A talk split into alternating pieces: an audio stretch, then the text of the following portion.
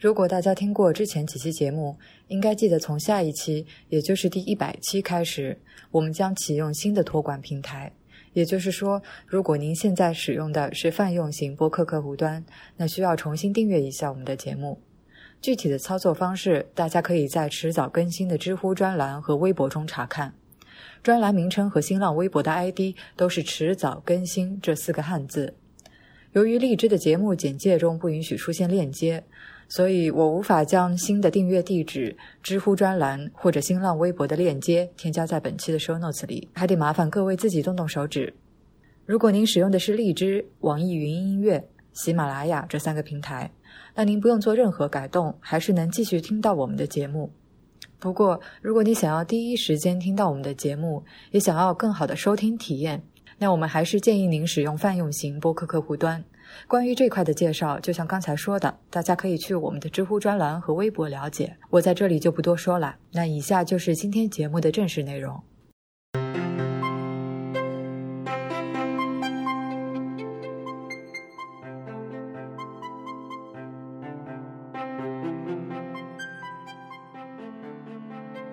各位好，欢迎收听第九十九期的迟早更新，我是任宁，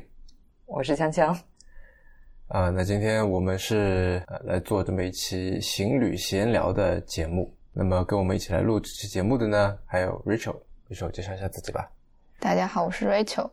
嗯，我现在在武藏野美术大学读设计情报专业，也就是动画导演金明所在的大学（括号）。嗯，呃，设计情报专业简单来说就是信息设计。然后，反正和媒介和技术相关的东西，多少都会学一点，但学的都不是很精。这样解释应该差不多吧。然后平时也会给 TIB 就 Type is Beautiful 写些文章啊，别的地方也会可能会写些文章之类，做些活动之类的。然后就是整体就是个比较兴趣比较杂，然后活动范围比较稍微有点广泛的人。累没有了。哎。就武藏野美术大学应该是很多非常有名的设计师啊，或者是动画导演等等，就是这个母校。为什么你会特别提到金明？嗯，我一开始知道武藏美就是因为金明啊。我高中的时候看那个《Perfect Blue》，就是魏麻的布屋，然后我查他的 wiki，然后看到武藏野美术大学，我就觉得这个大学一定很厉害。有精明这么一个。我第一次知道武藏美术大学是那个《蜂蜜与四叶草》哦，还是三叶草？四叶草，四叶草，四叶草不是一个少女漫画吗？是的，不是吧？是的吧？我觉得不是。啊，据说是个深夜档漫动动画。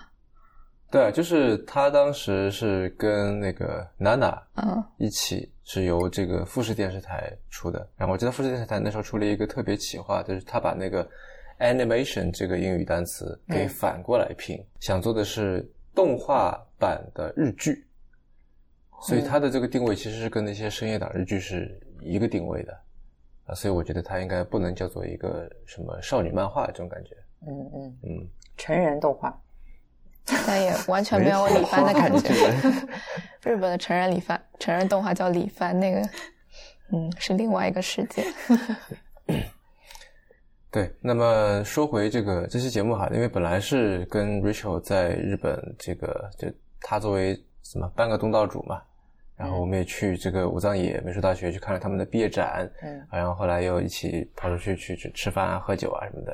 啊，那这个等下我们会讲到。但是那天由于这个行程安排的太满，节目太多，本来想录期节目，但是呢最后没录成。那么现在我们又在上海又聚首了。想的是说，呢可以来补录一期这个行旅闲聊哈，因为在这次去日本，这个可以说是排的特别的满，呃，每天我觉得比上班还要忙，每天都是一清早就出门，然后到后半夜才回回酒店这么个节奏啊。其实也就是说，因为前段时间都比较忙嘛，啊，今年其实也没有什么太多的休息时间，然后到了年底稍微空点下来了，想的是说出去这个呃充充电，然后也让自己能够。怎么说，在在不一样的环境里面湿润一下，对，但是另外一方面来讲，我觉得就是东京其实跟很多大城市，呃，比方说上海也好、纽约、旧金山一样，就是我觉得是属于那种你其实去旅行不需要很多前期准备的，因为它本身就是城市规划的非常的舒适、非常贴心，然后你哪怕是随便在街上乱逛，都会有很多收获的。所以到这种城市去旅行的话，其实你没有很大的心理负担，对吧？对，但是就是由于这个好东西太多了嘛，你就特别怕错过，嗯，对吧？那如果你运气好呢，就还容易赶上。那像我们这次其实就是赶上了，赶上了两个我我很喜欢的展的第一天。嗯嗯，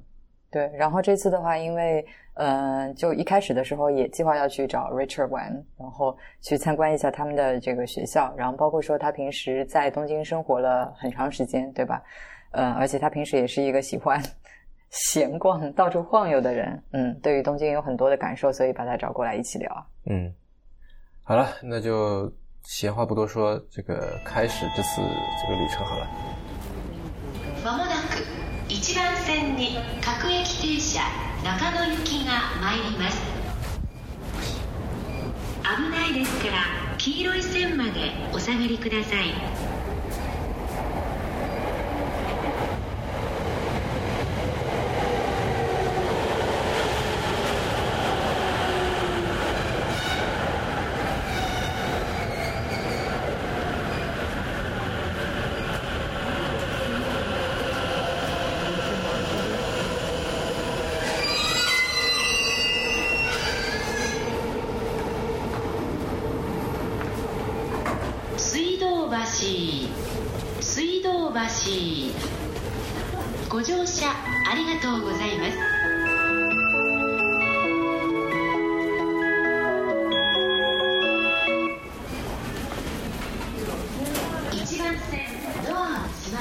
まりますご注意ください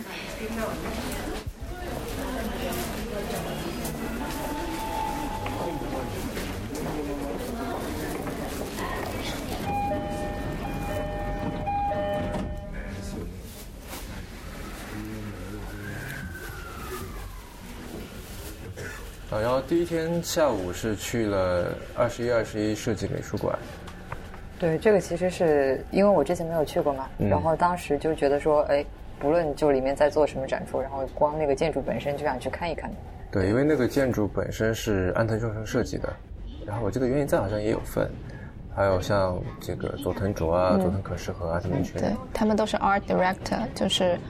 平时二十一、二十一美术馆。就他们都会自己策展，自己策展的一些 director 一般都会请原在或者佐藤卓之类的做主导，然后每年大会大概会出两三个展这样，所以那里的展览的策展，还有视觉设计，包括一些 curation 的质量都是非常高的。对，呃，然后我之前去看过两次，我觉得都挺满意的，包括对这个建筑本身，我也觉得就非常不错，因为它是一个。呃，算是半地下吧，这么一个结构啊，就是一个斜的一个。对对对对，在在这个地面上面的部分，其实就就是其实只是一个入口，一个大厅啊，主要的这个主体是在地下的啊。然后虽然是在地下呢，但是由于它用了一些类似好像叫什么天井吧，类似这种结构，所以它也没有显得特别的憋闷。嗯啊，还是有这个很通透的。对对对，有这种感觉。但是这次在展的这个名剧这个展览。呃，我没记错的话是圣德之人策展的，嗯，我觉得非常的糟糕。我没看那个展，你觉得糟糕在哪里？糟糕的点就在于说，我觉得他在炒冷饭，而且这这个冷饭之冷已经是可能冷了有二三十年至少，啊，他基本上就是把呃柳宗悦在说的那些东西再一模一样的拿出来说了一遍，里面那些展品基本上也都是从这个名艺馆。去借来的，对，并且他的这个展陈思路，我觉得也很奇怪，有一种东一榔头西一棒槌的感觉。嗯，二十一、二十一，其实如果你做得好的话，就它有一个你往下走，然后有一个主展厅在那里。呃，你如果做得好的话，你可以排一个比较不错的、逻辑很鲜明的一个动线出来。嗯，但是它那里就基本上是你随便看，有这种感觉。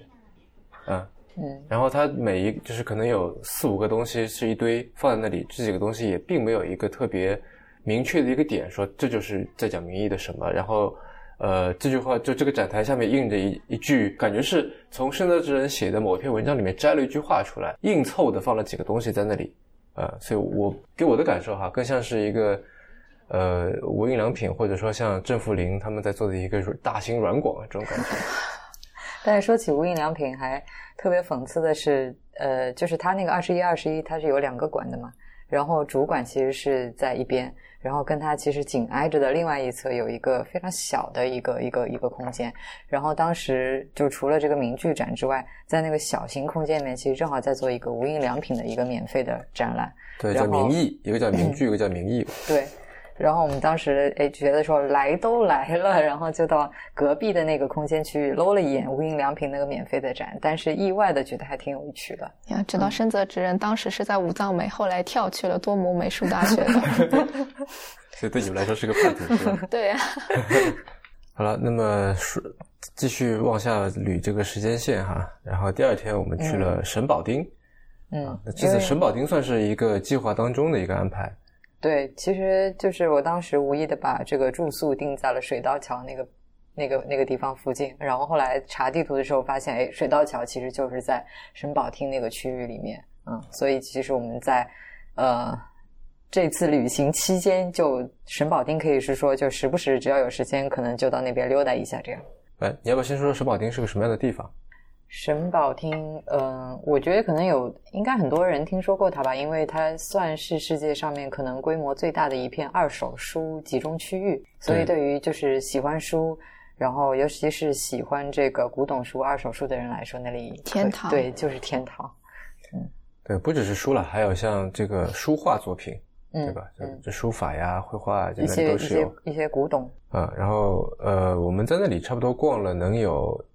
一个下午加就至少是五六个小时吧，嗯。啊，逛了五六个小时，可能也逛了五六家书店，也不多。啊。我自己印象最深的一个是内山书店，嗯。啊，另外一个叫做南洋书店，嗯。内山的话，主要是因为其实它大多数的那个书店卖的都是日文书为主嘛。那对我们来说的话，日语就是呃不懂日语，所以其实能够看、能够逛的书店是有限的，因为很多只是去看个热闹。那内山的话，它里面就是因为跟中国的渊源，包括说它里面确实卖很多那个中文书，所以对我们来讲的话，逛的就比较有意思嘛，能看懂。呃，内山书店跟它对面那家叫东方书店，呃，都是。主打这个东亚、亚洲，尤其是这个汉字的、嗯，中文的图书为主的。那我们知道，这个呃，内山书店跟鲁迅的渊源也是很深的，嗯，啊，所以它在里面有，我记得有一整个柜吧，都是跟鲁迅相关的。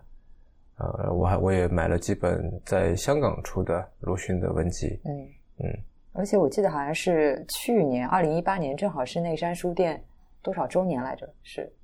啊，是一个整数，是七十还是七十五对，好像是七十还是几十周年。嗯，好像有哪一个朋友告诉我说，他们正在有这个想法，跟这个内山完造他们的后人去联络，在上海再开一家内山书店。哦，因为当年是有过的嘛。对啊，嗯嗯，当年的上海其实也有那么家书店，叫做内山书店，后来没了。鲁迅的书不是很多都是内山书店在在出在卖的吗？书店我之前印象比较深的是小公山书店了，那个是摄影比较摄影书、美术书和视觉文化书店，视觉文化的书比较多。它有三层，然后印象很深是三层有一个巨大的比呃可能跟人等高的一个巨大的铁臂阿童木。在那里注视着行人，因为它也是个落地玻璃窗，然后就还晚上看还挺恐怖的。一楼是很多摄影书的，摄影书很厚很大，而且很多签名版，很多森山大道的签名版我都买不起一本，大概要一万加吧。嗯，二楼有一些美术书，三楼就一般的书多一点。嗯，还有杂志什么的，那那那个我。比印象比较深刻，还有是神保町的话，十一月份会有每年十一月份会有神保町古书季，那些那时候就是每一家书店，神保町可能有百来百来家书店吧，他们都会在外面在小推车上摆上自己的小书，然后就把小推车推出来，那个那那个那条路就那那条路很长，嗯，然后就整个就是古书。你就闻着古书的古书会有一点点气味嘛，嗯，你就闻着那古书，你就会感到你的精精神就会开始亢奋起来，然后你就在那里跟爷爷奶奶一起啊，其实主要是爷爷啦，因为嗯日本老龄化还比较严重，就是没事工作日去的话，你就只能跟爷爷一起挤着看那种书，而且没有奶奶？呃奶奶还是比较少的，我觉得挤在那个气味是爷爷的气味还是叔的气味？真的是 没有日本日本人基本还是会把自己收拾的很干净也有气味，嗯嗯，啊，有有也是有，anyway。奶奶偶尔也有吧，就小年轻还是挺少的。嗯反正那个也是很推荐，如果十一月份去的话，它应该是为期三四天吧，可能。嗯嗯，嗯。然后我自己比较印象深的书店还有一个叫 Book Dash，它里面都是那些带有一些什么偶像啊，跟偶像有关的，跟宅文化相关的，跟啊那有色情相关的，有十八禁区域嘛，有门帘吗有的有，呃，没有门帘，啊。但是它就直接摆在那里了。嗯。啊，这样应该有一个帘说十八岁请勿入内，然后帘啊嵌进去才会，没有，它那里看得到就是就是嗯。很多很多各种各样的。那挺好的。然后还有另外一个叫梦魇书房，它的那个 slogan 叫做 To Nostalgic Future，哦。就叫哦，那兹嘎西米拉耶。嗯。这样。我觉得这这个跟 Back to the Future，对，或者说跟这个提前前怀旧。怀旧有点像。对啊。嗯。作为提前怀旧的英文名就很合适。对。啊，呃，然后呃，南洋书店呢，我印象比较深的是，因为它是一家主要是跟建筑相关的嗯。一家书店。呃，我们前段时间不是刚录了一期跟建筑相关的节目嘛，啊、嗯所以就特地跑过去去看了一眼。呃，我比较觉得震惊的是，那某一个特别小的一个门类，嗯、比方说为老年人去设计建筑，在那里，我觉得可能起码有保守估计吧，四五百本书，都是讲这个的。说为上年龄的人，无论是说呃内部的、外部的，包括这个理念的探讨什么的，好多好多。我会觉得说，哇，居然就这一个话题，虽然我知道日本现在是老龄化社会很严重，对吧？但是看着这个书柜，让我就特别的想要去学日语。嗯啊，就我觉得说有这么多人在讨论这样的这个话题，然后我相信，呃，在另外的领域很小的这个一个一个话题，也肯定有很多人在讨论。我不知道日本是在这个无论是什么分类学啊，或者什么方面对都做得很好的。就是他们 mania 是 mania 这样嗯这么读吧，反正日文是这么读的，我已经不知道英文怎么读了。可能他们的民族性就是这样吧，对一个垂直领域非常的热衷。因为我当时街拍对拍电线杆还比较感兴趣嘛，嗯然后我就查电线杆的日文资料，我就震惊了。有个网页就是收集了日本所有电线杆的种类和数目，以及就是什么 什么什么详细信息，它有多粗，然后它连着多少线，它是在地点是在哪里。后来我去北海道旅行的时候，我见到了有一个、呃木头做的日本最古老的电线杆，那个是我在网站上看到过，它还作为一个名胜被标出来，就感觉日本人可以在垂直领域做到这种程度。他们呃很有名的是铁道粉啊，有很多大爷大叔就周末就拿着那些长焦镜头去拍列车，这是很常见。但是电线杆都能做到这种程度，我是相当震惊的。对，所以我觉得如果要学外语的话，如果追求广度，我觉得应该去学英语。嗯但是如果要追求深度的话，我觉得可能应该去学一下日语。嗯，对。哎，其实讲到电线杆，我觉得你应该对于有一个学科门类会特别感兴趣，叫考线学。对我对考线学也很感兴趣，我当时还看了几本考线学的书。什么金河次郎的对，那个就是金河次郎学入门，对对对，我就我买了那个台版的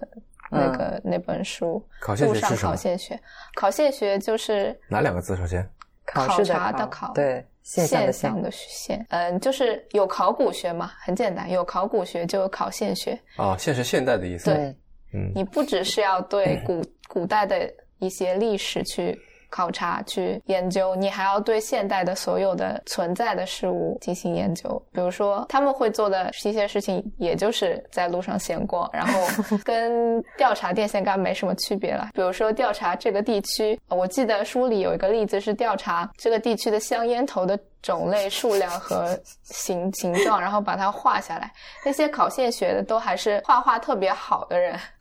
就是动手能力也强，画画也很好。所以他们对这种收集癖吧，记录香烟头这个事情，还有女子高中生的短裙的长度这个这种事情，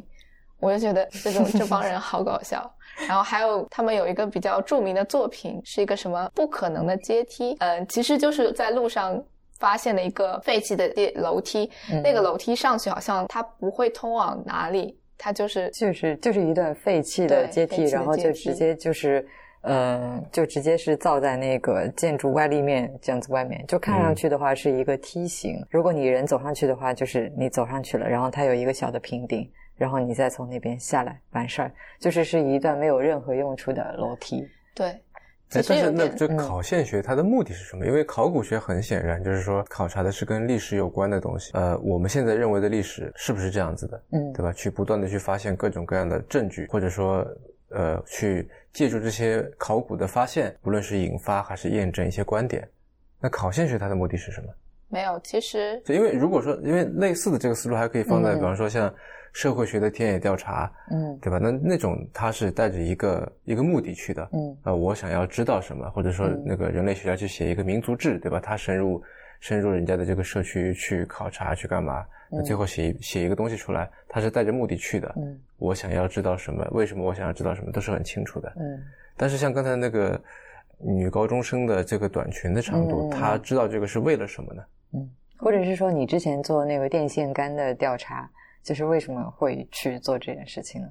呃，因为我当时得知了一个事实是，日本是全世界电线杆拥有率最高的国家。就是一般国家很多都会把电线埋在地下，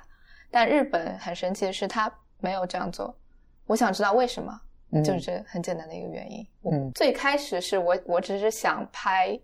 就以一个以一个比较类型学的方式去拍电线杆，后来因为种种原因搁置了。但是我做了这样一个调查，然后就发现了这个神奇的、更更更令令人震惊的事实。嗯然后说到考，回到考线学的话，就那个金河次郎，我之前看书的时候，他的老师是柳田国男，他是个民俗学家，嗯嗯本来就是对田野调查这种东西很在行的人。后来他学着学着就觉得柳田国男这个人做的事情比较没意思，但这个方法论是比较有意思的，觉得研究现代的东西更有更有趣，其实有点当代艺术的感觉了。嗯他当时说是想以达达主义的方式观察并改造人们的房屋。一九二三年关东大地震的时候，他走了很多废墟场，然后他就觉得我要看现在的事情，我不想看过去的事情，我想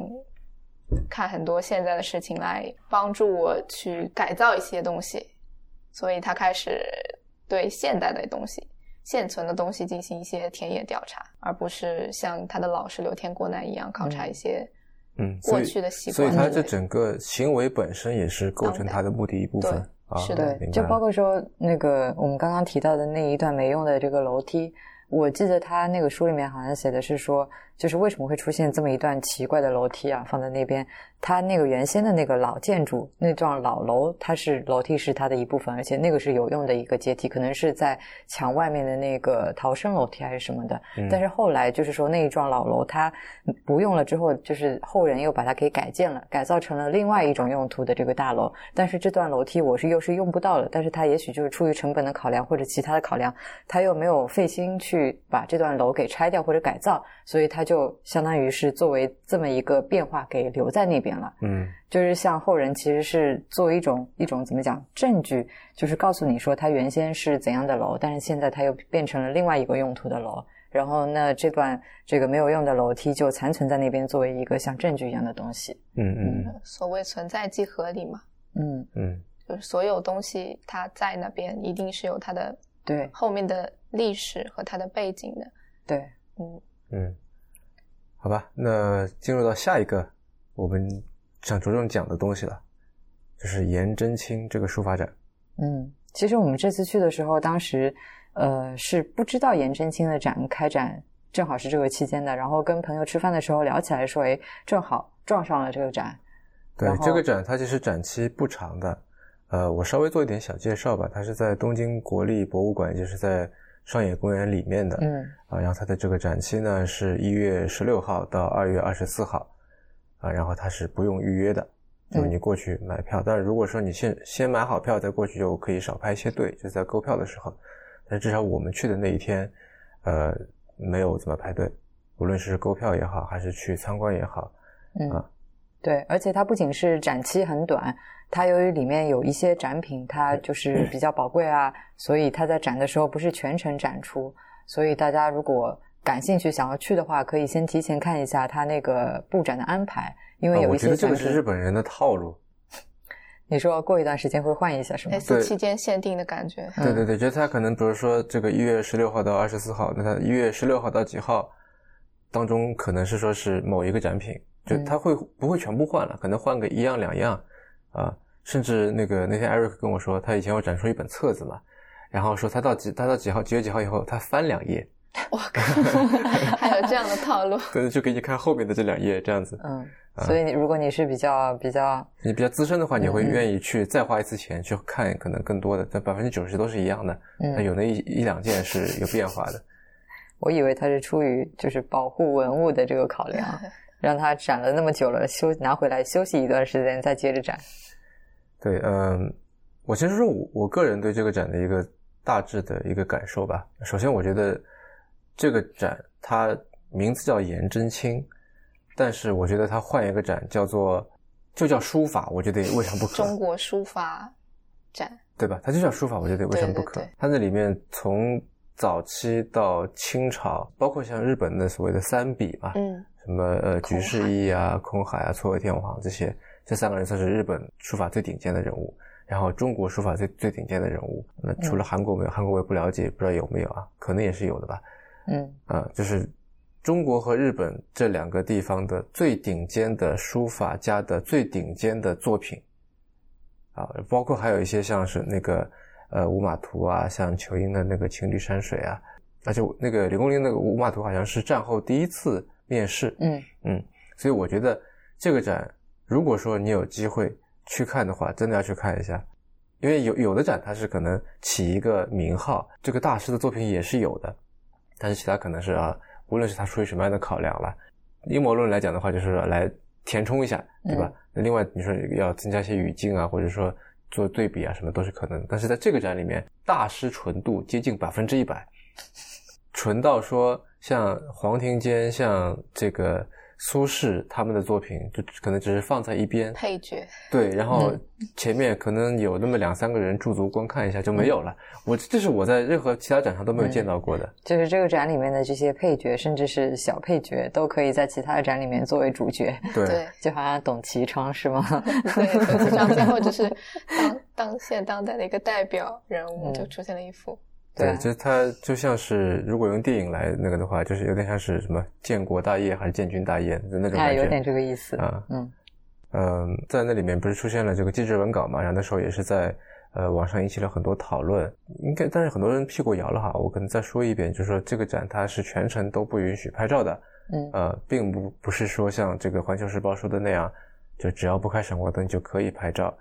然后他在有那个，我记得是祭台山明吧，那个呃踏本巨大的一个踏本前面是它的官方允许拍照的一个有一个，区域，对。一般日本的展都会有这样一个区域，让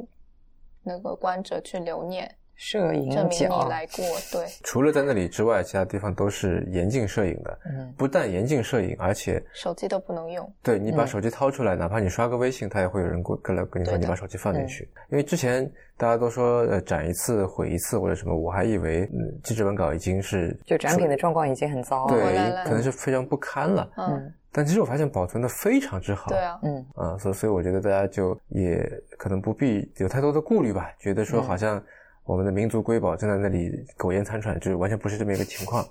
啊。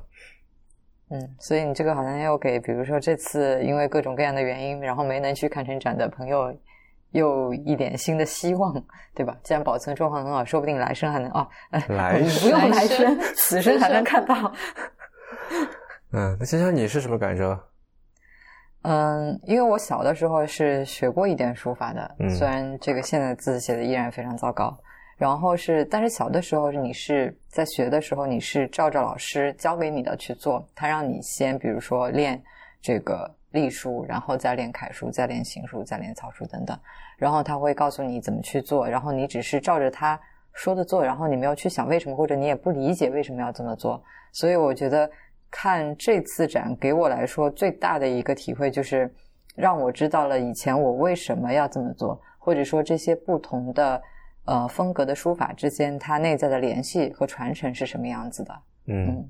嗯，或者是说，就是 让我过了这么多年以后，对于书法这种，嗯，虽然我现在依然就是非常的不了解，算是一个门外汉，但是多多少少有了一些体会，然后让这种这种艺术跟你自己早年的一些经历有了一点点的联系吧。我这次其实印象最深的，或者说对我个人而言，对我 physically 造成冲击最深的，倒还不是记纸文稿。记纸文稿的这个欣赏门槛是比较高的，你要觉得它好，你可能需要一定的这个书法方面的造诣。不太会有人把它那个东西就是做成工艺品啊，或者说因为它是一片祭文嘛，对吧？然后或者说就放在家里面，就拿那个复制品放在家里面。但是像褚遂良摹的那个《兰亭集序》是有很多工艺品的。我小时候家里一直有一个，一个就是他把它刻在一个铜板上面的这么一个一个工艺品。我看那个看了能有十几年吧，对着它看《兰亭集序》的那个字好看，我觉得是。但凡是个中国人都能够看得出来，都能够欣赏的。嗯。然后当我看到了他的，就是那个工那个我看了十几年的工艺品，嗯，他所去模仿的那个东西的正品的时候，我在那个时候真的是呼吸很急促的，有种喘不过气来的感觉。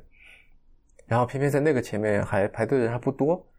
所以你可以，反正我是慢慢的看，慢慢的看，嗯，呃，就真的是看下来了以后，有一种这个热泪盈眶的感觉。嗯，呃，就原来真的是这样子的。我之前看的那是怎么样子，我脑子里不停的回忆起这些东西。我可能有类似的感觉，就是我小时候从来没学过书法，我是听了锵锵他们说这个展就还挺好，之后我过了两天也马上去看了。我是跟一个就从小就练颜体的，练了可能五六年的一个朋友去看，所以他对颜体。颜真卿本人的什么什么帖，什么什么帖都比较熟悉。但是，呃，我我插一句啊，嗯嗯，绝大多数人练开始练书法的时候，不都是要么练颜体，要么流体开始练的吗？对对对，对吧？都是写大字嘛，所谓的是写大字。对。但是我那个朋友，他也是学艺术的嘛，就是可能对视觉文化，就是书法，除了书法之外的视觉文化，就也是比较了解的一个朋友。Anyway，他的他对书法的了解比我远远高出很多。然后我之前说实话对书法的审美也没有很能理解吧？就字好看难看。我我可以知道它很平衡，然后从一个图像的或者说呃对，就是图像的一个感觉上，我可以看出来这是好的，这是不好的。但是，然后我那个朋友告诉我，一帖是有气在里面的，你可以看出这帖是不是有气在里面。然后我就跟着他，他会说这个帖好，这个帖一般，这个拓本不太好，然后这个拓本好，就他会有这个感觉，有这个审美。然后我跟着他看，我也慢慢的可以感受到，虽然小时候练的时候会一个字一个字拆开了练，但是其实一个书法作品它真的是以铁为单位的，然后你去审。鉴赏他的时候，也是要鉴赏他书写的时候的那个状态和背景，还有他当时的性格、历史背景什么的。所以，记制文稿欣赏记制文稿确实需要很多的背景解读。你可以看出他的一些文笔的一些变化和一些情感的流露，这是很明显可以感受出来的。嗯，对我自己书法鉴赏力感觉是有提升的。嗯。不过像这些，比方说这个记者文稿的话，哪怕是说对于他的背景不是很了解，我觉得这个是他展陈做的比较比较细致的一点，就是他写了很多的这个背景介绍等等，可以说他把这个作品当中的一些亮点，其实都给你非常清楚的写在那边了。所以不了解的话，其实你去看展的话，基本上都能够知道，就是大概要看哪些地方，怎么样去看，这样子对于小白其实是比较友好的。对，而且还可以借那个导览器。嗯嗯嗯，对。然后说起这个，我们最近不是在聊书嘛？嗯，呃，说起书法，我可以推荐一本书，叫做《愉快的书法：进入书法的二十四个练习》。呃，这本书的作者叫邱振中。为什么推荐这本书呢？因为我那天其实是在一个朋友家里面看到的。嗯。然后他小孩好像是在练书法嘛，我就拿过来这个随手翻了一翻，然后看这本书让我觉得，因为我小时候也算是学过书法吧。就上过那些培训班什么的。嗯但是，呃，让我觉得之前那些都白练了，以及破就是解释了很多我以前觉得莫名其妙的东西。比方说，我不知道你们有没有听说过一个一个说法，说，呃，好像是王献之在练字吧，嗯然后王羲之就从背后去夺他那个笔，嗯突然去夺他那个笔，然后发现夺不下来，是有这个有这个故事，听说过。然后说就是你写的要力透纸背？要特别用力。是的。然后我以前就是，那我想，那我要学他嘛，所以抓笔就抓的特别的用力，对吧？我觉得好像这这个故事不就是告诉我们要用力抓的用力始终要用力的抓这支笔吗？包括说以前这个拿毛笔的这个姿势，嗯也有一个特殊的姿势的，对吧？它跟我们一般的握着铅笔、钢笔这个都是不一样的。嗯后来那本书里面就说，首先你要放松，嗯抓笔的姿势叫做怎么舒服怎么来，没有人规定一定要用那个姿势，而且用那个姿势其实，呃，对，不太适合，不太利于手腕去转动，不太适合手腕去发力。所以你如果你就愿意这个拿用用拿铅笔的那个姿势拿，完全一点问题都没有。嗯嗯呃，然后以前还说是要肘部悬空啊，各各种悬空，然后因为你悬空嘛，所以你觉得力量很难控制。嗯。但是悬空的话，你同时这个手臂操作起来比较灵活嘛。对，但是没有人会就很，我们很少会去写很大的字嘛，需要你大开大合，整个手臂动来动去的，所以你手肘靠在桌子上也没有问题。就在在这本书里面教大家写书法，也不是从楷体开始写起的，嗯。就是我们一般什么临帖啊、描红啊，对，对。它不是从这里开始的，它让你想先感受一下各种各样的笔锋，所以你先画个圈儿。啊，嗯他是这样来教你的，你先画个三角形，你先打个叉，类似这种方式。我我看了以后觉得说，哎，如果当时十几二十年前，如果我是看着这本书来学的话，说不定我会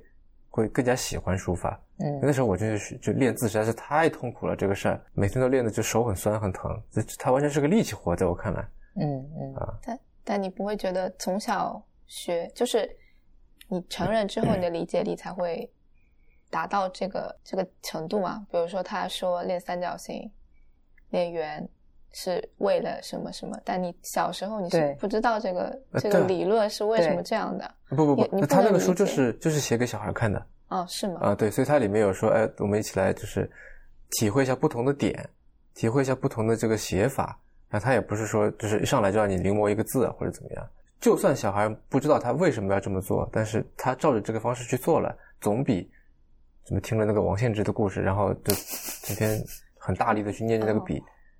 来的要好。如果我觉得这个现在我们已经，因为毕竟已经不是小孩了，所以很难从他们的角度去评判说哪一种方法更容易理解、更容易接受。嗯，嗯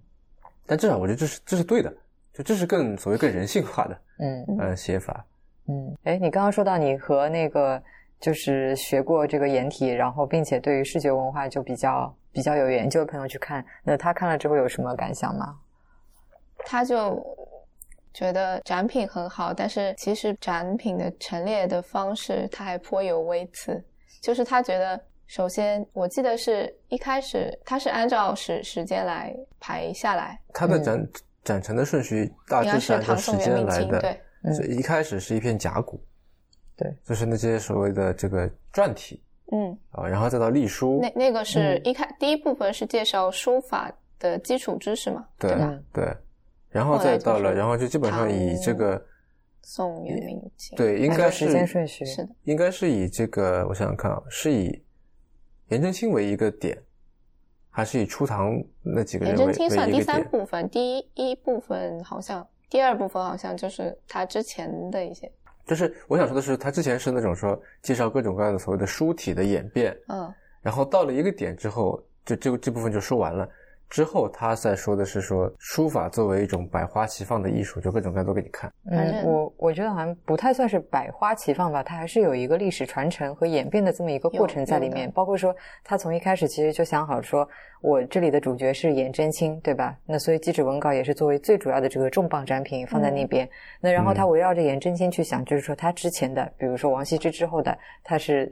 各个大家都是怎么样子的一种风格，嗯，然后就是说传承是怎么样子的，然后变化又是哪些？那然后到颜真卿这边，他就重点突出。那然后之后，顺着颜真卿就是说，他之后给后世的书法带来怎样的影响等等，包括说对日本的影响什么的。嗯嗯嗯嗯，所以还跟百花齐放还是有点不太一样。哦，我想起来了，就是他，嗯、展览介绍有一句话是颜真卿什么超越书圣的存在，嗯就对，是 我那个朋友觉得这不能比，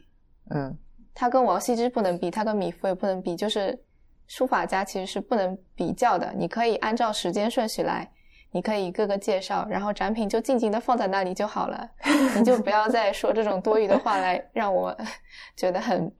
有些有些气愤。嗯，这是一个点。第二个点，我们一致觉得不好的就是这个展陈的视，就是展本身的这个视觉设计啊。嗯作为一个书法展，它怎么着还是跟文字相关的东西，它的展板的啊，还有一些 caption 的字体排印的一些设计都很不行。嗯，虽然我知道在国立博物馆的话，这这方面是不应该抱有太大期待的，但是我以我在东京看展的经验来看，这样的质量还是算差的。里面，哎，为什么你说国立博物馆的就不能抱太高的呃，期待？因为我的概念里，国立博物馆它一嗯。定是，比如说什么文部科学省，他像上面有什么什么省，省就是那个什么类似中国什么什么局，嗯，对，就，局部啊，就是那种政治层面的一个机关，他想要办什么展，或者跟一般比如说日本跟什么中国建建交五十周年，然后办个什么，在东京博物馆办个什么展，就是它从上到下有非常多的一个层级的它会比较保守发。生。层级就意味着这个设计最后传达到设计师这个落实本身就会有非常多的限制。对，它可能更多的是概念一个是说不求出错，是是是，对吧？但也不求出彩。所以本来就不太抱有期待，但是基本的英文就两端就不要对齐了，就这种这种基本规矩还是要嗯守一下的，所以感觉还是挺那个的。嗯嗯，话说那个超越书圣的存在哈，我觉得他想说的其实是说，就是因为这个唐玄宗的关系嘛，所以王羲之是在那个时候被神化的嗯啊。那在他这里面，他其实也说到了，说王羲之为什么会这么多人喜欢王羲之，都去临摹他，都去干嘛？其实也是，呃，背后有非常重的这个政治考量的。嗯嗯反正我们一直有这种说法嘛，就是领导喜欢什么，对吧？我们就会会很大程度上去影响这个下面的人的这些这个日常的审美。嗯那你嗯说皇帝喜欢一个东西，对吧？那当然就会影响到整从上而下整个民间都会都会被他所影响。那么王羲之之所以会被捧得那么高，是因为唐玄宗当初对他的这个崇拜到无以复加的地步。那么他就说，颜真卿其实是靠着这个他自己的对书法的理解，然后呢，当然跟时局也有关系了，安史之乱啊什么的，对吧？嗯到之后，他变成了是一个怎么说呢？就是超越了王羲之在这个大家心目当中在书法上面的这个地位。我觉得其实是这样子的，他倒不是说颜真卿的书法造诣客观来说比王羲之好，或者说嗯王羲之呃颜真卿每幅东西都已经比王羲之要要牛啊。嗯，我觉得他就是说，就是以前有一个神坛上面的人，后来他被人超越了。我觉得大概就是这么个意思。嗯，嗯就不要过度解读，是吧？但可能学书法的同学就比较在意嗯书法本身这个作品本身的对价值吧，对，因为书法这个东西，其实我觉得是很难，呃，因为它是一个比，较，就是我们刚才说这个考古考现学其实它其实比较偏考古学的。你你现在就我记我记得之前在跟 Real 做节目，很久以前也聊过这个事情。就现在没有任何一个人敢跳出来说我的行书写的比王羲之要好，说我的楷书写的比颜真卿要好，怎么可能呢？没有人会说这个，这他敢说，人家也不会认的，没有人会认这个事情的。说我的草书写的比米芾要好，没有没有没有可能的。所以他永远是这个，就是一个东西到达一个顶点，顶点就在那里了。它是不像是说科学，你可以去推翻说以前的人说了什么，我觉得不是的，我根据我的研究不是的，对吧？你不能这么说。所以就是它是一个，其实书法是一个，因为它是一个从古到现在的一个艺术，所以有些巅峰你是没有办法去突破的。那对于颜真卿来说，我觉得王羲之也是这么一个存在，对吧？就他不是说现在出来的类似啊，现在出来的一个人说我的我的书法比王羲之要好，不是这个意思，而是，是说，我觉得他的意思更多的是，就是嗯，你很多时候这个艺术造诣，你不是说就从这个技艺本身去分析，你是放在当下的那一个历史片段里面，就是说你是除了记忆本身之外，你可能给比如说后世带来的一些影响什么的。嗯嗯嗯，如果说就论说这个书法本身这个技巧，比如说谁字写得好，那也许还真的有现在的人，他也许就颜体这种字体，他写的就是比颜真卿好。但是你放在现在，呃，来就还是继续讲这个事情，就意义不是很大。因为颜真卿，比如说之所以被大家摆在这么高的地位，可能真的还不仅仅是说他字写得好，而是说在当时的那一个呃时间节点，给比如说这个书法带来了一些改变，然后这个改变它自己的意义才是最主要的。嗯而且他应该还是个政治家吧？就对他，其实你要说这个王羲之，如果说他之所以被大家推崇是有很大的政治考量的话，那其实颜真卿，我觉得多多少少也会有这个政治考量。嗯，也是有的。然后那天下午就去干别的事儿去了，然后锵锵呢就在上野公园的呃另外一个博物馆里面去看了另外一个展。对，那个美术馆叫上野之森美术馆。对，我原来以为是森美术馆，不是在上野的 分馆森美。术馆是六本木的嗯，我们之后也会说到。高楼，嗯，对对对，那其实最近在上野美术馆啊，上野公园里面其实有好多重重量级的这个展，对，除了颜真卿、维梅尔，还有鲁本斯，还有蒙克，蒙克嗯啊，就是都是重量级的艺术家。嗯维梅尔那个展怎么样？嗯，我去看了，然后人很多，真的是，这是我看过最拥挤的一个展，真的是摩肩接踵，就是你跟大家是贴在一起的，然后你又知道这个日本的观众特别的守规矩，所以我们大家就在那边排成一条直线，然后 缓慢的往前移动。呃，我本来是抱着挺高的期待的，当然有一部分原因是因为它的这个门票真的非常的贵，是我们在这次日本看过所有展里面最贵的，多少钱？三千烟不到。那么贵？对，好像是哦这个我没有看过那么贵的展，两千六还是两千七？我当时展品真的很我震惊了，我以为是真的是非常重磅，然后嗯它又是那个打的是文米尔的旗号嘛，嗯我以为是它的大型个展，你知道吗？然后进去发现并不是，呃，其实它的这个策策展思路跟那个颜真卿是有点像的，就是它的主体，它的主角是 Vermeer，就像颜真卿的主角就是颜真卿，对吧？但是他为了就是说把它做成更加完整的一个展，整个展给撑起来，那他肯定要比如说借其他的这个展品来就是说填充一下。那所以整个展的话，策展思路它其实是说这个荷兰黄金时代的这些画家他的那些油画作品和那个 Vermeer 的作品。其实是由主要是这两个部分构成的，然后前面这部分其实就数量上来说的话是主体。那 Vermeer 因为他本身在世的这个展呃在世的作品也非常的少，所以他这次的话也就是我记得是借了九幅吧，然后是整一个展厅里面就是全部画给他，呃，所以这个其实是小头，嗯，所以你进去的话，就是如果说你对于荷兰黄金时期的这个艺术作品不是特别感兴趣的话，我觉得这个展其实是比较鸡肋的。嗯，当然了，你可以在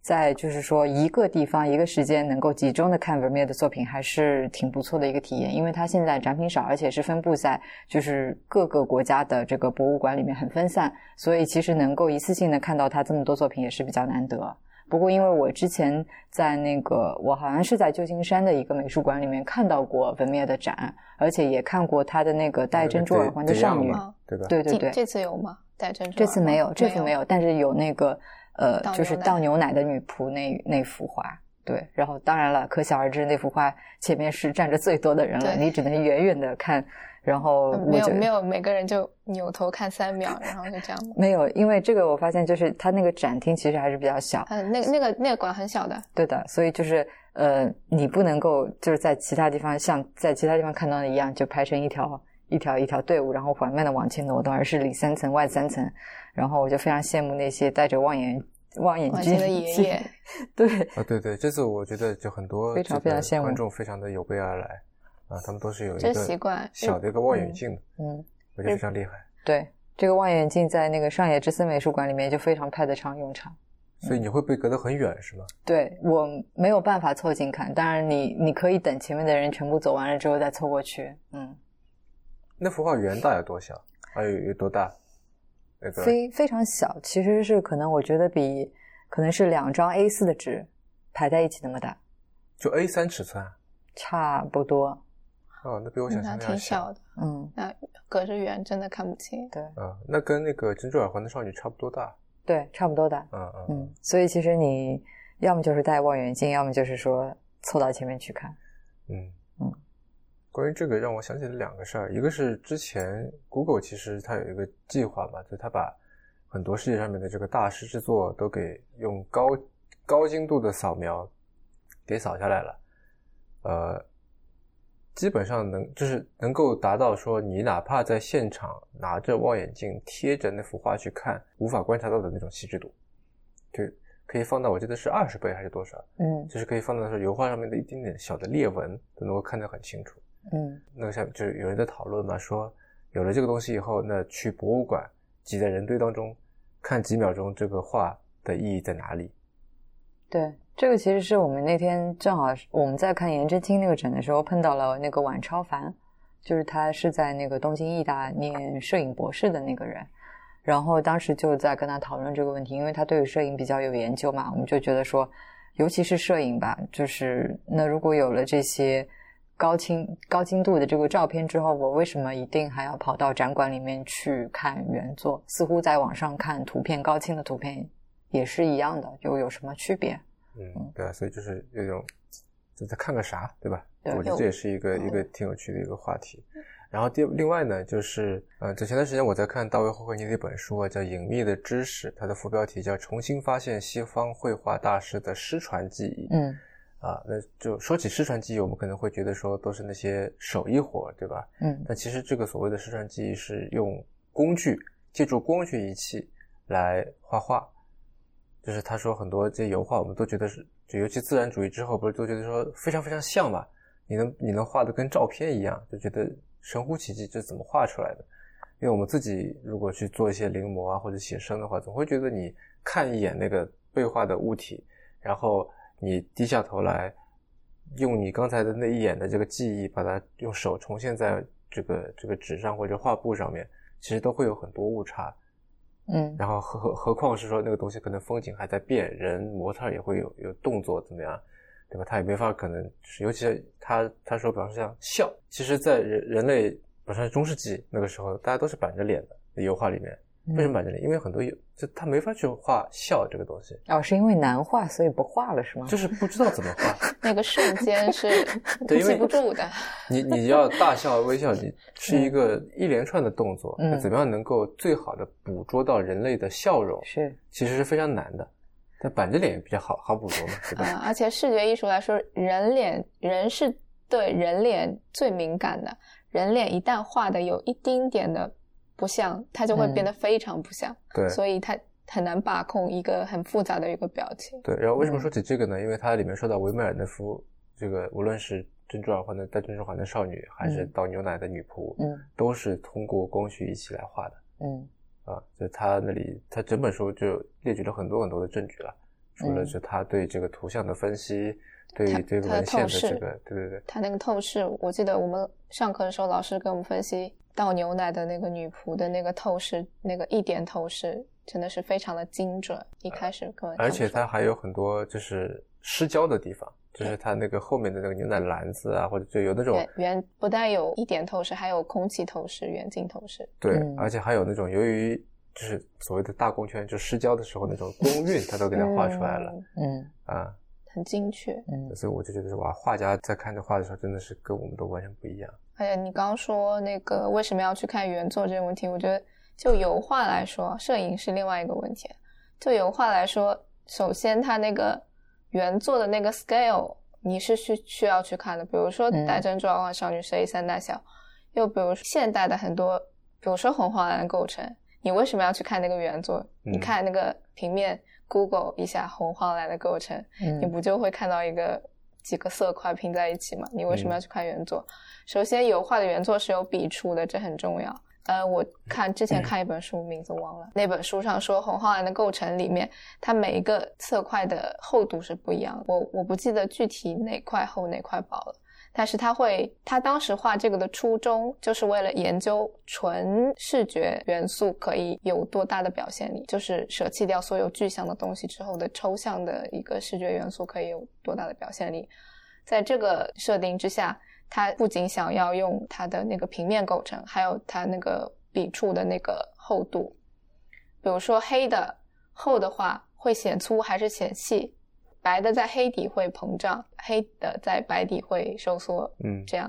就是这些视觉原理，他是想要去研究的，所以他会在画的时候有这些思考。你必须是要去看原作才能感受的。是这次去看褚遂良的磨磨的那个《兰亭集序》那个帖，我也有类似的感受。就是我小时候，我跟他说了，我是对着那个工艺品去看的嘛，所以他呢就只有两种颜色，一种是字的黑，另外一种是印章的红，其他就是底板的颜色。嗯但是这次我去看，我发现黑也有很多不同的黑法，嗯就是比方说它有两个笔画交界的那个部分，显然是比这两笔就是单独的部分都是要更黑一点的。但这个差别，说实话，它我觉得这都可能不是一个细节，因为它很明显。但是在大多数的印刷品和工艺品上面，这个东西都是被忽略掉的。嗯就它不是说好像我吹毛求疵去去求一个特别特别小的一个细节，不是的，就是这是一个很明显的，就是在那个上面深深浅浅的黑是一个非常重要的一个点，是非常明显的一个点。但是如果你呃去印刷去干嘛，这很可很有可能这个点是会被会被损失掉的。嗯嗯嗯，这个关于尺寸，我更正一下，刚刚说的那个倒牛奶的女仆，她尺寸差不多是 A 二那么大，比 A 二稍微小一点，啊啊啊！所以更大一点，行，不过还是很小。呃，然后那天晚上去看了一场演出啊，非常不错了啊、呃我是觉得说那天过了一个非常愉快的晚上啊，然后第二天就去了这个 Richard 的母校武藏野美术大学去看了他们的这个毕业展。嗯，对。然后也是我们在刚开始已经稍微提了一下子，就是为什么当初去的时候就想去武藏野参观一下呢？是因为你的这个由蜂蜜和四叶草这个少女漫画 所引发的这个这个圣地巡礼的一个一个一个小愿望吧。嗯，然后去的时候，当时也正好得知你们在做那个毕业展嘛，所以因为我们之前在国内的话有去美院什么的看过，就是国内本科生的这个毕业展，那所以想借这个机会也去看一下日本这个本科生他这个毕业展大概会是什么样子的，嗯，就很好奇，而且再加上武藏野，它是在东京，它西边比较应该是已经不算是东京都范围之内的，对吧呃？是不是二十三区之内？但是是东京都。嗯嗯，我们武藏野在小平市，就是邓小平的那个小平啦。对，所以就是算是一个比较偏远，但是从来没有去过的地方，嗯，所以就顺道想去看一看。嗯，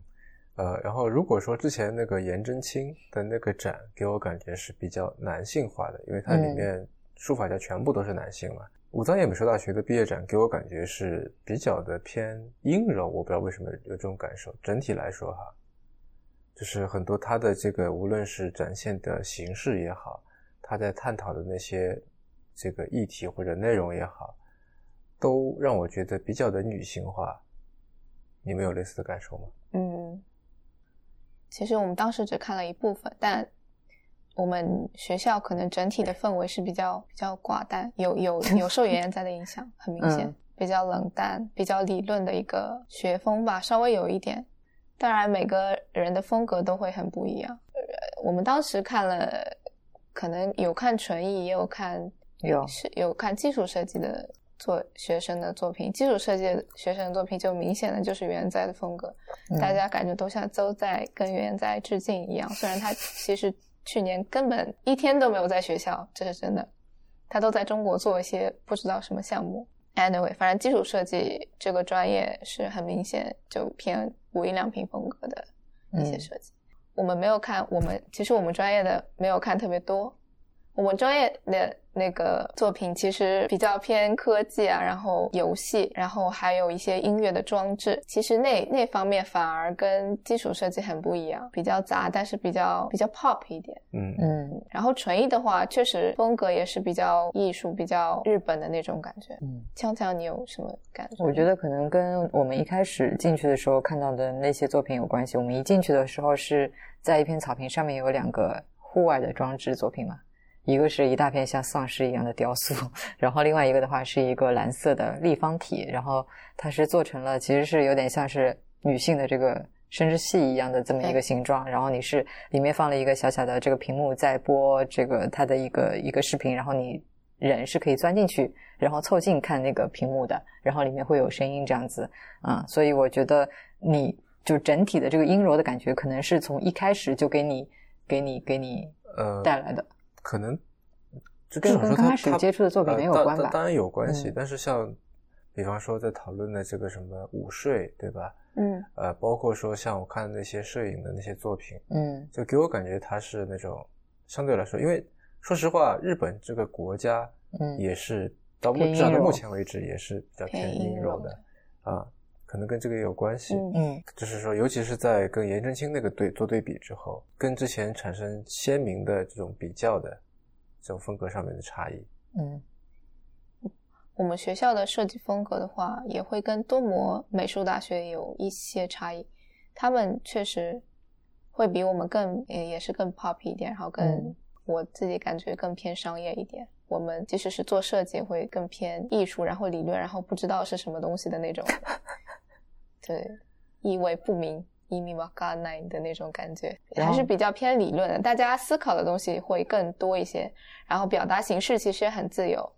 比如说写真的学写真的同学可以做一个装置去表现他的梦境，然后嗯，比如说学设计的同学也可以完全可以画画，这完全没有问题。学雕刻的同学他可以做装置，嗯，其实艺术门类之间没有任何的障碍， 嗯完全可以跨过这些门类的界限去做自己的作品。那这次你比较喜欢的作品有哪些？我印象深刻的一个作品就是在我们学科楼三楼有一个 dark room，嗯空间，就是完全关灯的三个房间，里面有个作品是一个台子，然后下面有个 screen，那个屏幕上打很多诗诗歌，然后它旁边放了一盒干冰，你你要用那个夹子取一块干冰、啊嗯，那个 screen 上面还有一层水，还蛮多的水，你要把那个干冰投到那个水里，嗯干冰会溶解，会有烟雾，然后会出现水纹，然后下面那个 screen 的那个诗歌也是有 animation 的，也就是说它两个 animation 两个都是有动画的，而且是有交互过程的。你干冰扔在哪里也好，它那个烟雾是随机，但是干冰扔的位置是由你这个观者、你这个操控者去控制的。所以我觉得这个作品是我印象比较深刻的作品。嗯，这个诗的内容我倒是没有仔细看了，我是觉得这个形式非常的嗯 inter、interactive 的形式很有意思。我自己印象比较深的，倒不是某一件这个展品，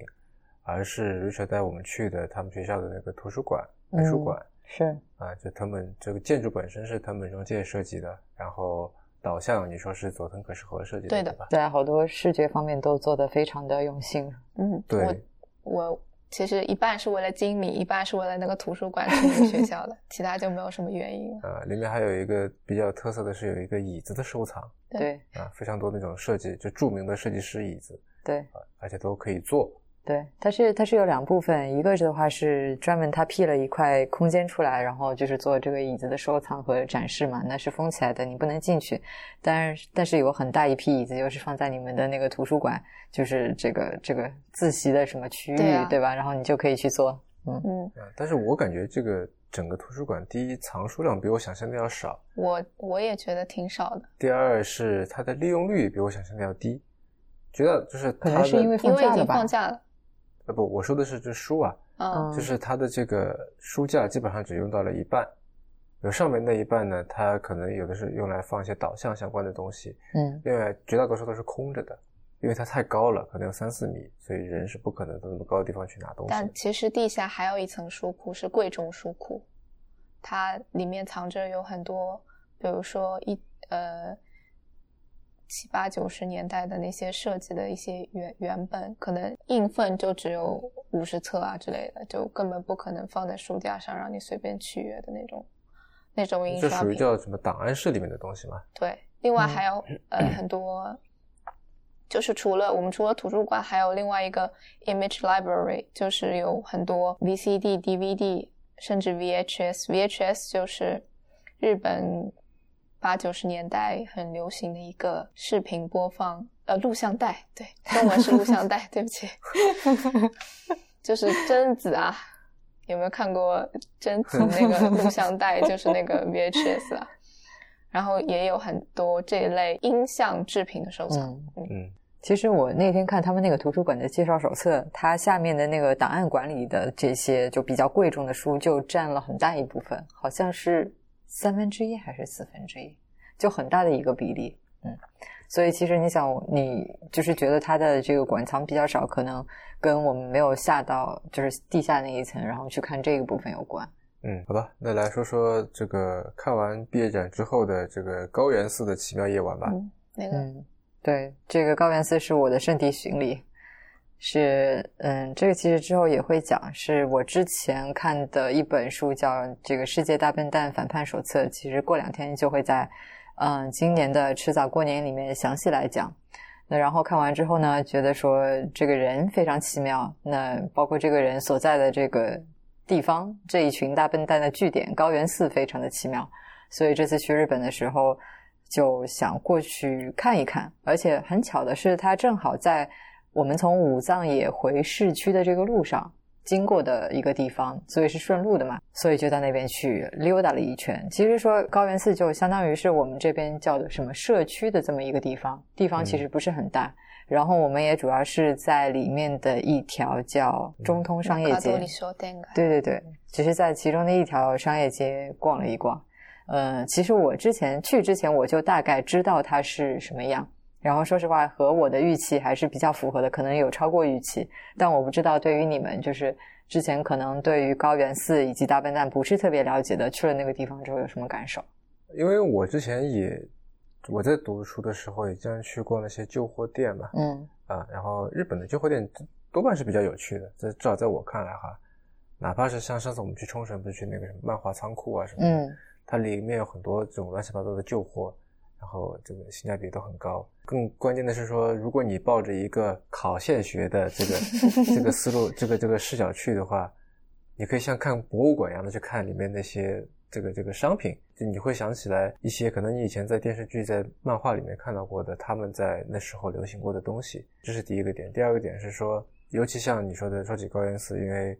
呃之前你也跟我说过这个松本哉这个人。包括说这个他那几本书，对吧？嗯以及像这个呃冰谷星人他们在在提倡的那种那种思路吧，嗯那种生活方式，都让我觉得说，哎，这的确上是世界上有这群人是在坚信这些东西，然后是真的是以这个思路在往前推进自己的生活，并且希望能够影响更多人。无论是说这个也好，还是说他对面那家叫做未完成那家店，对吧？我都觉得就都很有趣。嗯就我会觉得说。呃，同样的一个东西，尤其像未完成，它里面那些东西，其实如果说这家店是开在上海某一个小路、小弄堂的路上，我觉得我可能都不会进去，因为它的里面那些东西基本上都是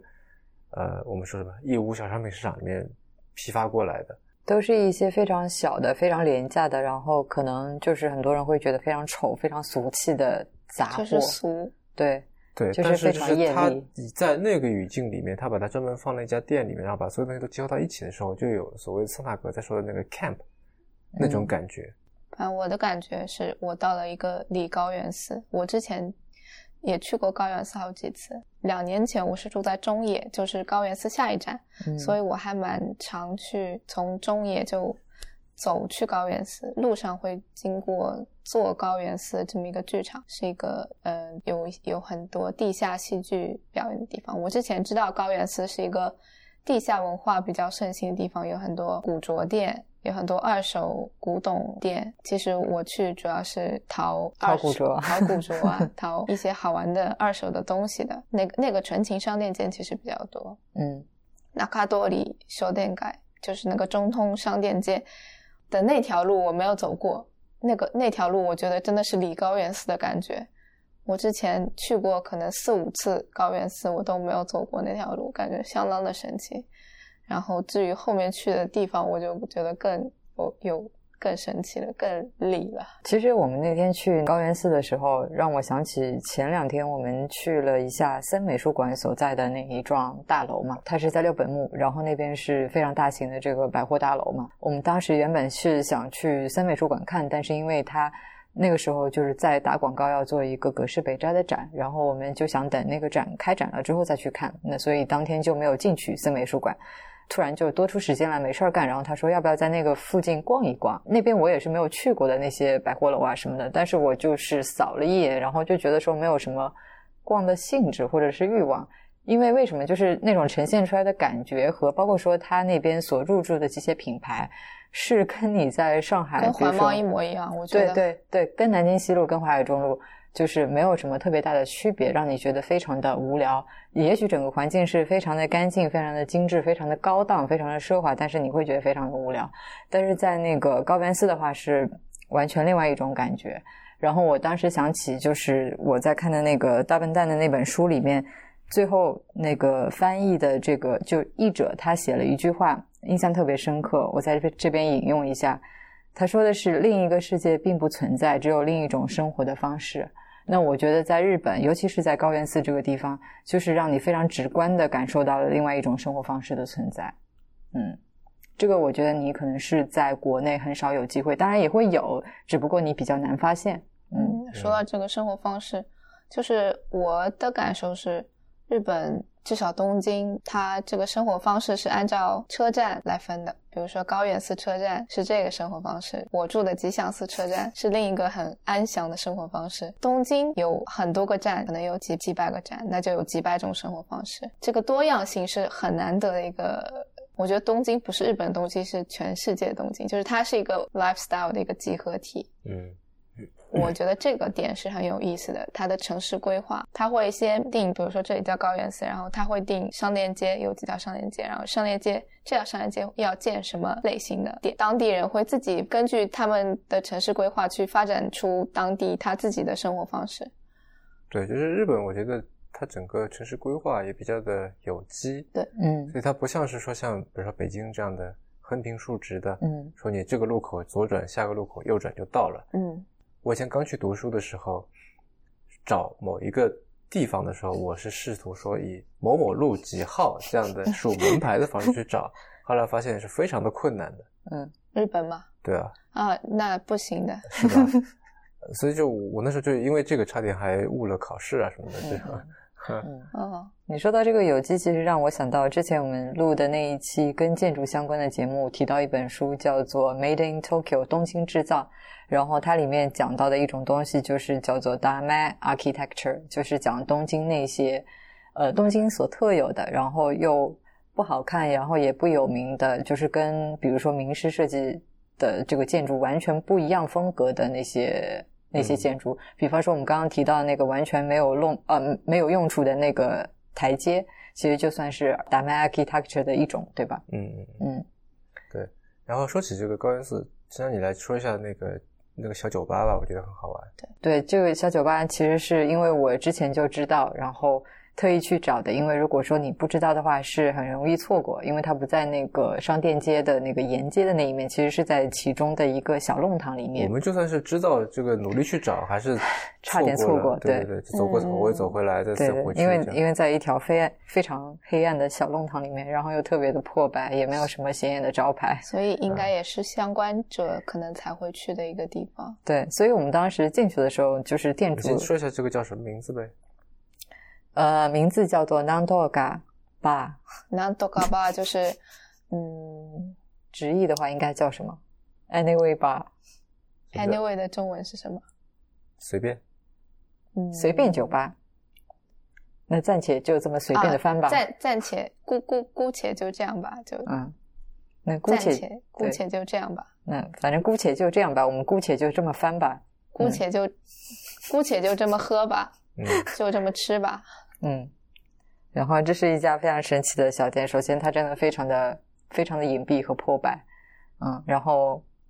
它其实是原先好像有一个老太太在那边经营一家那种小的餐馆、小的那个居酒屋，嗯然后后来因为经营不善要倒闭了，那所以那个不是不是，我也是听那个丸子说的，嗯就是那天那天在运营那个酒吧的那个那个女生，这个故事是说她之前呃那个人他做了一段时间不想做了，那么后来这个松本哉就觉得说，因为在东京要拿一张可以卖酒的那个证那个牌照麻烦呃比较麻烦，又觉得你关了挺可惜的，那不然松本哉就把它给盘下来了。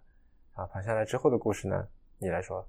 对，然后它盘下来了之后，因为其实你想，你每个月光负担店租的话，就是一笔不小的开支嘛，对吧？然后再加上松本家他自己有一家那个二手店、旧货店在经营，所以也没有那么多的时间自己再去另开一家餐厅。那所以他想的是说，呃，OK，他自己把那个店面给盘下来了，然后租金他来付。但是呢，他不想经营，所以他就相当于把这个店的经营拆分开来，然后按日算。就相当于说，哎，你们谁就是想正好想要找一个场地，无论是办派对还是办活动，还是纯粹想要体验一把，比如说经营餐馆的这件事情，那我按天或者是说按短期的这么一个一个呃方式来租给你。那然后我不管你在里面，比如说是做中餐也好，做印度咖喱也好，或者是纯粹是呃卖卖酒来办派对。我只是租给你，那至于你要做什么的话，就完全由当天的那个店长决定了。那所以现在这个 Nandoka Bar 就变成了一个，呃，你过去就完全不知道说今天会是谁当班，然后会发生什么事情，有哪些顾客会去，然后会卖什么料理的这么一个神奇的小店。对我们那天去的是一个台湾的女生在当班，嗯叫丸子，然后她在做的就我们那边是什么卤肉饭啊、鸡腿饭啊这种。就台湾的腊肠啊、卤蛋啊这种东西，铁蛋啊，对对对，铁的铁蛋就是很硬的，就卤的很硬的一个，卤的很硬的，经千年老卤卤的蛋。对，所以他他说他是一个月好像只经营三天，嗯嗯，所以如果我们下次再去的话，很有可能就碰到碰到的是另外一个店主。嗯，然后这个 Richard 刚才说的这个所谓的里高原寺啊，其实说。我们刚才说的有这个松本在开的，其实有两家店，对吧？杂货店，然后包括像这个 Nandoga Bar，嗯，包括像我觉得我说的那个什么未完成的那个店啊，包括像那种古着店，我觉得也算是在这个里面。这伙人的，对对对。然后再有一个就是有一个青年旅社，啊，这个算是他们的一个像大本营一样的一个东西，就是外面的人过去都住在那里。对，叫做 Manuka Guest House 大笨笨收容所。啊，它是有中官方中文译成的吗？呃，也不叫官方吧，但是就是在呃，我知道的是在台湾，反正它就是这么这么叫的大笨笨收容所，嗯啊，所以就是度过了一个非常神奇的夜晚，是呃，然后第二天我们去了这个江之浦测候所，嗯，这个你想详细讲吧？我觉得我们一讲之后就会就像是剧透了一样，嗯，因为这个地方我觉得还是保持一定的神秘感去。然后你到那边，然后才发现啊，原来是这样一个地方，这种感受比较比较好。那么神秘？呃，好吧，那就是一个神秘而美好的一个地方。好，然后呢，从这个厕所，从那个厕厕嗯，补充一句吧，就是其实我觉得简单来讲的话，江之浦厕候所是呃山本博司的集大成之作。哇，就是如果说颜真卿那个展可以叫做书法的话，那么他这个。地方可以叫做山本博司啊，就这样。就如果你是他的粉丝，或者是说对于像他之类风格的这个作品比较感兴趣的话，那江之浦厕后所是一个一定要去的地方。嗯嗯，那天晚上就去看了当天刚开展的葛饰北斋展啊。说实话，葛饰北斋的这个展示让我更加了解了浮世绘，更加了解了葛饰北斋这个人啊，包括说很多东西原来都是他画的。包括说浮世绘原来有这么多的种类，以及让我知道了说啊，它原来是这么画出来的。然后他这次是有一个，哎呀，我记不起他名字了。有一个人收集了很多很多葛饰北斋的作品，就是不只是葛饰北斋，因为葛饰北斋是他在一生当中换了很多的这个艺名，嗯，一开始叫什么身川春朗啊，再到什么什么，然后到最后还有一个那个佛教的那个万字符的，反正画狂老人还是什么的。啊，就是，但是他算是艺术生涯的这个巅峰吧。他的那个时候，就好像鲁迅也换过很多的笔名嘛，对吧？但就是他的这个巅峰叫做鲁迅。那么这个葛饰北斋，他的这个艺术生涯的巅峰叫做葛饰北斋。嗯，我补充一下，那个研究者叫做永田生慈。啊，对，然后他是在不久前去世了。对，然后他把他这个所有的做所有的一些藏品都捐献给他的故乡的岛根美术馆。那么。之后这些东西就会永久的收藏在岛根美术馆，就是他们应该不会就这么大规模的集体到东京来了。对，就是你要在东京看这个展的这个一次机会，因为岛根那个地方其实大家不太会去的嘛，没事。岛根在哪里？四国，我不不是很清楚，其实我地理不太好。没有，但岛根就是一个跟经常会被跟岩手搞混的那个地方嘛。啊，伊瓦特。不知道这两个地方都是属于非常偏远的。嗯，anyway 就是在偏远的一个乡下的偏远乡下的地方。是谁跟我说的？小爱跟我说的吗？还是什么？他们两个县合作出了一个旅游纪念品，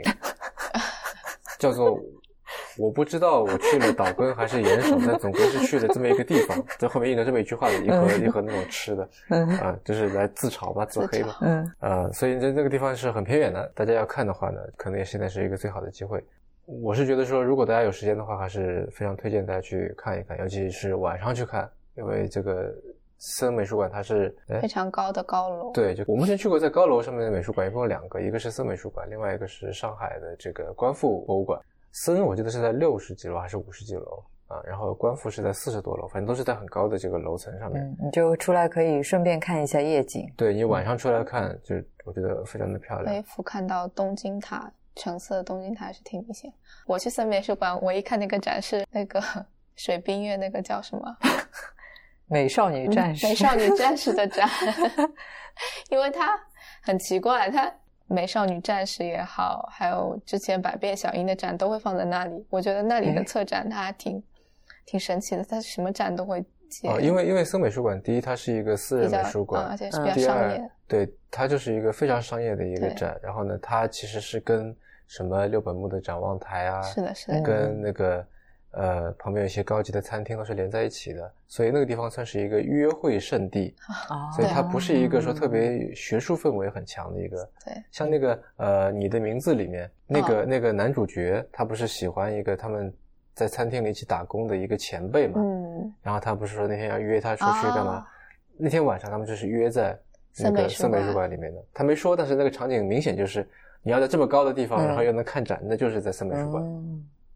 而且那个森美美术馆晚上开挺晚的，是开到，嗯所以还挺适合约会的啊。是那一这样我们一想，确实，所以他那里面的展都是没有那么学术，就可能偏娱乐一点的。对，嗯，啊偏偏一个景点了。对。我们当时看的时候，我是看到有很多那个上班族就穿着西装拎着公文包，应该就是下班了之后顺道来看个展，然后再回家这样。嗯，嗯，那跟往常一样，在最后我们节目收尾之前呢，还是来请 Richard 给大家推荐一样东西。那我相信 Richard 应该有很多的东西可以给大家推荐。嗯那我就推荐吉祥寺吧。嗯，嗯大家推荐吉祥寺，推荐吉祥寺这个地方，我住吉祥寺。推荐的理由呢？吉祥寺是个非常安详的地方，如果大家想养老，请呃如想买想在东京安那个置购房产，可以考虑一下吉祥寺范围，因为首先吉祥寺经常被评选为东京人民最想居住的街道的第一名。另外，吉祥寺有景之头公园，然后也有很多 jazz bar，然还有那后也有很个三英之森，那个吉普力美术馆，还有嗯呃毗邻吉卜力美术馆以及各种杂货店、各种二手书店、各种古着店。我每次去吉祥寺都是为了去吉普力美术馆。但准确来说，吉卜力美术馆是在三英，三英嗯是个更安详的地方，那里绿化带更多，然后老人更多。但吉祥寺商业就是商场稍微多一点，买东西也更方便一点。那两站三英和我觉得就是日本现在、日本人现在的一个状态，非常安详、非常稳定嗯的一个社会状态，在那里可以得到集中的体现。嗯，嗯，我说你最后的这一段推荐说的非常像是在这个吉祥寺某一家房产中介工作的 对员工。但其实这种稳定的状态到底好不好呢？其实日本这个社会稳定了很久，我跟日本朋友聊过未来会怎么样，然后这个老龄化社会到底会怎么、这个问题怎么解决，他们也就是首先日本年轻人。可能不会有很多人去思考解决方法，他们更多是会，比如说沉浸于自己想表达的作品，嗯美就美大来说，嗯，综合大来说，比如说我想就职，我想获得安定的生活，然后可能就会在吉祥寺购置房产，然后就跟老婆孩子过上幸福快乐生活，这样就够了。但是，嗯，这样的社会到底可以维持多久时间，其实是不知道的。尤其二零二零年东京要开奥运会，奥运会之后会怎么样？奥运会之后五十年又会怎么样？嗯嗯，二零二零年开过奥运会，一九六四年开过奥运会，奥运会对东京来说其实都是一个转折点。一九六四年的也是，那以往的转折点是往好的方面还是不太好的方面？是好的。就是一九六四年之后，东京的经济开始增长，然后嗯昭和时期嘛，大家都在拼命的生产，拼命的出新的点子。但经济增长过于飞速增长之后，又出现了泡沫，然后泡沫又破灭，然嗯，后像傅高义不是写过那个日本新中产阶级吗？对他的那个写作的时间，就是他瞄准的那个所谓新中产阶级，其实是六十年代的，嗯在东京一个叫真间厅的一个地方，嗯他叫他书里面写的是 M 厅嘛，他那里面其实 M 厅的很多，就针尖厅的很多家庭其实还没有自来水，嗯。没有抽水马桶，没有电视机，没有电冰箱，这这是一个可能我们现在都无法想象的一个东京市民嗯。的一个生活状况啊，是在这样的情况下面去开的奥运会的。对，嗯。所以我们回到吉祥寺，就是我觉得是日本现代现在的一个稳定社会的一个比较呃最有代表性的一个表现吧。你说银座呢太豪华了，有点太奢侈了；你说高原寺呢有些太低下了。但像吉祥寺这种，就真的是日本中产阶级的一个最平常的一个表现。嗯如果你想体会这种感觉的话，如果硬要把它对标上海的话，就可能最像是哪一块区域？我觉得比较呃有点像徐家汇吧。嗯衡山路这块文化也有，然后界这块生活对法租界这块，嗯，我但凡跟人说起吉祥寺，都会问人说你有没有听过一个漫画叫《吉祥寺咖啡屋》？嗯呃，目前又是一部少女漫漫画。对，目前还没有。还有没有人知道这部漫画的存在？可能只是你少年时期的一个 妄幻想，对，但我记得我看过这个的，这个漫画本身跟你描绘的吉祥寺的这种感觉其实很像的，嗯就它是一个那种单元式的漫画，然后你所说的也无非就是说，那么五个帅哥开了一个咖啡屋，然后当中各种各样的这些小摩擦、小笑话、故事、搞笑、温情，悠闲，对，都是这种感受的。对，所以它适合休闲的时候看看，反正它在连载，然后你就时不时翻一翻，类似类似这这种讲的故事也都是呃特别细碎的一些，你想开咖啡开咖啡屋嘛，那会有嗯客人啊，会要有有给做东西啊，要打扫啊，这都是小事情，嗯，嗯，所以你净喜欢看一些少女漫画。巧合巧合。嗯嗯，另外吉祥寺还是右吉直树的小说，以及日剧《火花》的取景地那个取景地，那个也挺推荐的。但那那部剧挺丧的，不知道为什么会以吉祥寺为取景地。大家要去，首先要去寻觅中呃日本中产阶就最真实中产阶级生活状态。不要去那些旅游景点，去吉祥寺就可以了。另外，动漫公司基本都在中央线沿线，吉祥寺以及吉祥寺下一站 Ogikubo 就是那个迪洼，读成迪洼嘛，特别难听。吉祥寺下一站迪洼西迪洼，然后前一站阿萨嘎亚阿佐之谷，嗯嗯，就反正吉祥寺旁边的这几站都有很多的动画公司可以去偷偷瞄几眼啊什么的。嗯，总之，它所在的中央线，嗯、高原寺也在中央线嘛。中央线就是个亚文化比较繁荣昌盛的一个线路，我觉得这样的嗯电车文化也是很有意思我。们那天还去了那个池袋，哦，去看了那个 Nico Nico 那个那个本社对对对对，嗯 他们在那边有一个演播室一样的，哦，然后因为那个演播室它那个外墙其实是一个落地玻璃窗，玻璃，对，所以就是行人啊，包括是粉丝，就完全可以站在外面，然后看着演播室里发生的一切，就还挺有意思的。嗯，池袋也是神奇的地方。对，池袋西口公园，对啊，那不是黑黑黑道猖獗的地方，也不是那个书里面说的也不是黑道了，呃，少年嘛，少街头少年，街头少年暴力少年团。呃，但也不是，回头再说吧。嗯，好吧，那就先这样。呃，您刚刚收听的是制造更新的第九十九期，这是一档探讨科技、商业设计和生活之间混沌关系的播客节目，也是风险投资基金 Walls Ventures 关于热情、趣味和好奇心的音频记录。我们鼓励您与我们进行交流。我们的新浪微博 ID 是迟早更新，电子邮箱是 embrace at We are ones dot com。如果你想要访问迟早更新的网站，可以在浏览器地址栏输入邮箱的后缀，在网页导航栏中就可以找到迟早更新的网站链接。我们为每一期节目都准备了延伸阅读，希望您善加利用。您可以在各大音频平台和泛用型播客客户端搜索“迟早更新”进行订阅收听。也欢迎您收听我跟 Real 搭档的播客《提前怀旧》。我们希望通过迟早更新，让熟悉的事物变得新鲜，让新鲜的事物变得熟悉。那就这样吧，拜拜。拜拜。拜拜。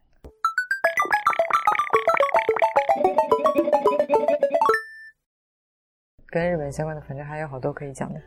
嗯，对。那录个小彩蛋吧，算时间结合。彩蛋？什么彩蛋？随便什么，给大家唱首歌。我靠，唱什么？什么颠覆？嗯，唱什么？哆啦 A 梦。嗯，我那天吃饭的时候，那个 Eric 唱了一小段哆啦 A 梦，还挺可爱的。嗯，因我不知道为什么，我就是中文的还是日文的？日文的。啊，嗯，我一直觉得他也唱了范晓萱的版本。你为什么觉得他特别像幼儿园老师？这么一说，还挺像，就是就是说话的那种感觉，就是那个 pace，对，那个节奏，就是我跟你说，就是这样的，就是有一种对着小孩子、小朋友对在说的那种循循善诱的感觉，嗯。